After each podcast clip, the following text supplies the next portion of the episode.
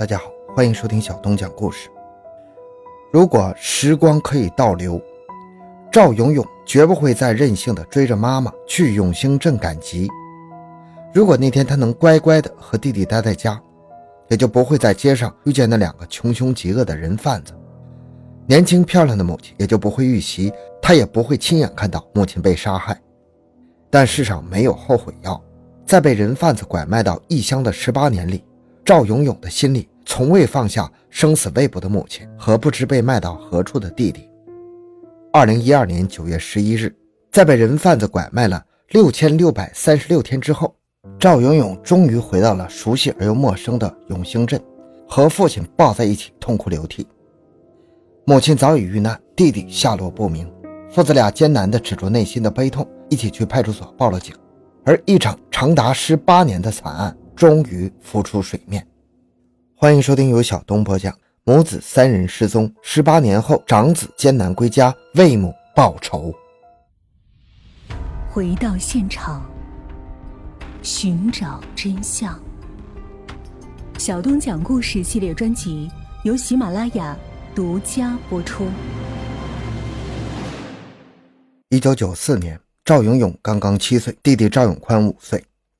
他们的父亲赵代富是四川省达州市永兴镇的一名包工头。为人勤劳朴实，母亲肖学琴在家里料理生活，性格温柔善良。生活在这样一个安稳幸福的家庭里，兄弟俩每天都是无忧无虑，总是争抢着让父亲把自己扛在肩头。整个院子里也都是两兄弟的笑声，这些画面也成了赵永永被拐卖岁月里最美好、最难忘的回忆。七月十二日，这天适逢永兴镇开集。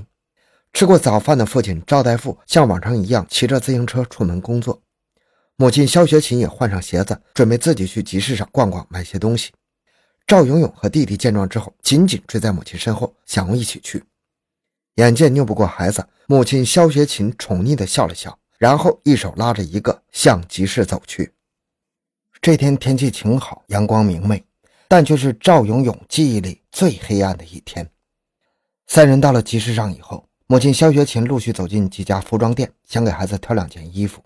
就在经过一家店铺时，却被镇上的一名男子叫住。这名男子声称自己有急事，想让肖学琴帮自己给亲戚捎封信。随后把他叫进了一间临街的屋子。肖学琴进去没多久，又出来一名男子，把兄弟俩也带了进去。屋里摆着的收音机震耳欲聋啊！兄弟俩正在好奇地四处打量，突然听见了母亲的呼救声。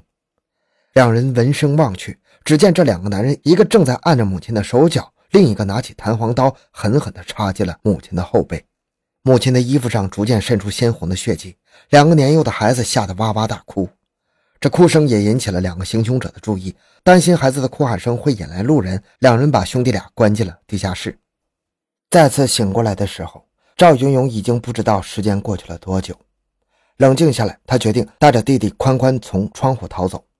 但是很快被这两名人贩子发现了，并把他们打了一顿。在接下来的几天里，兄弟俩的饭被放上了安眠药，吃完总是迷迷糊糊、昏昏沉沉的想睡觉，根本就没有精力逃跑。一个星期后，兄弟俩被带到火车站，坐上了去福建莆田的火车。火车到站后，两名人贩子把两兄弟带进了一户人家，再次把他俩关了起来。但与上次的暗无天日不同，兄弟俩在这里经常能见到不同的叔叔和阿姨。后来，赵永永才反应过来，这些人都是来买孩子的。几天后，其中一个女人相中了弟弟宽宽，经过了一番讨价还价，人贩子以七千五百元的价格把宽宽卖了出去。宽宽被领走的时候，兄弟俩死死地抱着对方，哭个不停啊！两名人贩子却强行把他们分开，兄弟俩这一分别，竟然是整整的十九年。弟弟被卖出之后。赵永永以五千八百元的价格被卖到了当地，从此远离了永兴镇，远离了那个充满温馨和幸福的家庭。两名人贩子把七岁的赵永永卖给了一位叫徐金池的男子。徐金池家里只有两个女儿，没有儿子，所以想把这个买来的儿子养大，给自己养老。徐金池给赵永永起了新的名字，叫徐阳。对于这个位于福建省莆田市北高镇后基村的新家，赵永永表现得非常排斥。在刚来的半年里，为了防止赵永永逃跑，养父母每天轮流看管。赵永永侥幸跑出去两次，回来后就是一顿暴打。在两个大人的严密看管下，他逐渐放弃了逃跑的想法，暂时接受了被收养的现实。或许是为了防止赵永永识字太多更容易逃跑，也可能是为了让他早点干活挣钱。养父徐金池只让他上小学上到五年级，就让他辍学了。辍学后的赵永永每天不言不语的帮着养父母干农活、做家务，似乎已经接受并习惯了如今的新生活。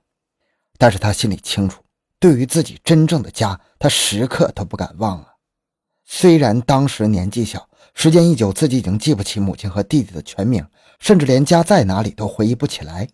但父亲温暖的后背，母亲被伤害的情景和弟弟的哭喊声，都深深印在了他的脑海里。每次睡觉前，他都反复地提醒自己，一定不能忘了这一切。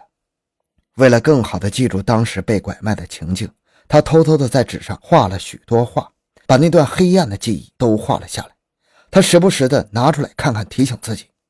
在这些画上，满满的画着记忆里的永兴镇、弟弟、母亲和两个人贩子。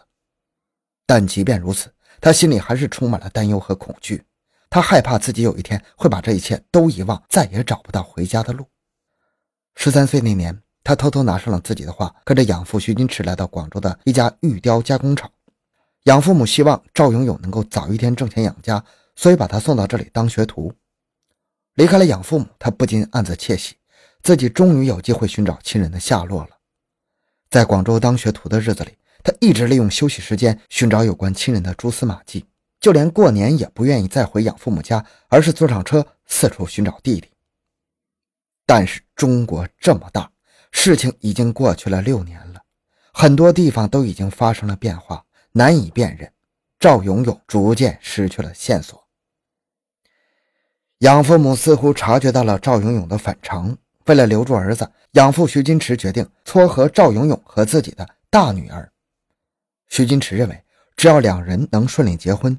那么赵永永就会永远的留下来给自己养老送终，但是徐金池这个如意算盘显然打错了。赵永永时刻牵挂着亲生父母和弟弟，为了搜寻线索，他做出了各种努力。二零一二年，二十五岁的赵永永在“宝贝回家”的寻亲网站上登记了自己的信息，并讲述了自己的经历。许多网友对此瞠目结舌，也因此关注到了被拐卖的赵永永。通过赵永永描述的折耳根、腊肠以及取暖用的土炕等线索，志愿者们把赵永永的家锁定在了四川达州一带，并进行了多次寻找。赵永永的事情也引起了达州市公安局和民政部门的关注，帮助志愿者们一起进行排查。在二零一二年九月五日，达州市开江县一位热心人告诉志愿者，听说九四年左右，永兴镇上有位母亲。和两个孩子一起失踪了，至今还没找到。通过和永兴镇派出所对相关情况进行核实，赵永永日思夜想的那个家终于有了确切的地址。九月十一日，被人贩子拐卖了六千六百三十六天的赵永永，终于回到了永兴镇的老家。外出务工的父亲赵大富在接到儿子回来的消息后，激动不已，第一次舍得花钱买了机票，早早的在村口等候儿子回来。